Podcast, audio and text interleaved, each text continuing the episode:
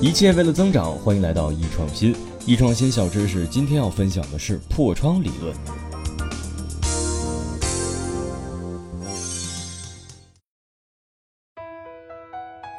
美国斯坦福大学心理学家菲利普·辛巴杜在一九六九年做了一个试验，他找来两辆一模一样的汽车，一辆呢摘掉车牌，打开顶棚，另一辆啊正常停放。结果呢，当天晚上那辆顶棚打开的汽车就被人给偷走了。那另外那一辆呢，停放了一个星期，是一点事儿都没有。接着呀，辛巴杜用锤子把剩下的那辆车的窗户呢敲了个大洞。只过了几个小时，那辆车就被偷走了。后来呢，就有学者在此基础上提出了破窗理论，是指啊，在环境中存在的不良现象，如果得不到适当的管理，会诱使更多人效仿。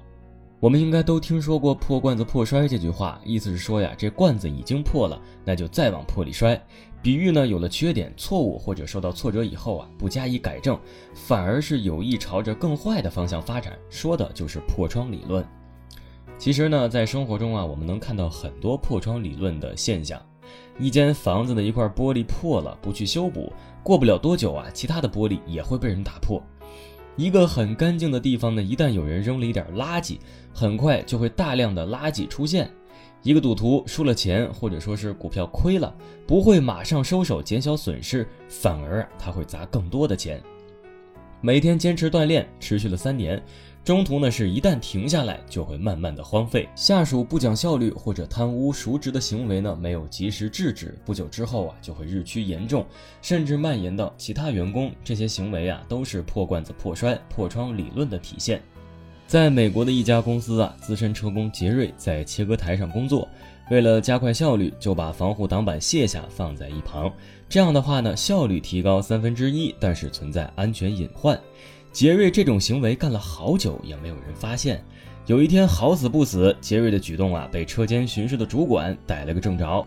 主管是立即发飙啊，你这个家伙不要命了呀，并命令他呢立即把这防护板给装上，声称啊要作废杰瑞一整天的工作。第二天一上班，杰瑞就被通知去见老板。老板说呀，身为老员工，你应该比任何人都明白安全对于公司意味着什么。你今天少完成了零件，少实现了利润，公司呢可以通过其他的方法去弥补。可是你一旦发生事故，失去健康乃至生命，那是公司啊永远都补偿不起的。最终呢，杰瑞被辞退了。杰瑞也知道这次碰到的呀是公司灵魂的东西。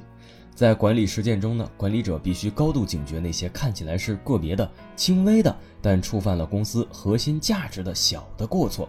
适当的时候呢，要小题大做，这样才能防止啊有人效仿，是积重难返。千里之堤溃于蚁穴，不及时修好第一扇被打碎玻璃的窗户，这就可能会带来无法弥补的损失。好了，今天我们就分享到这里，下期见。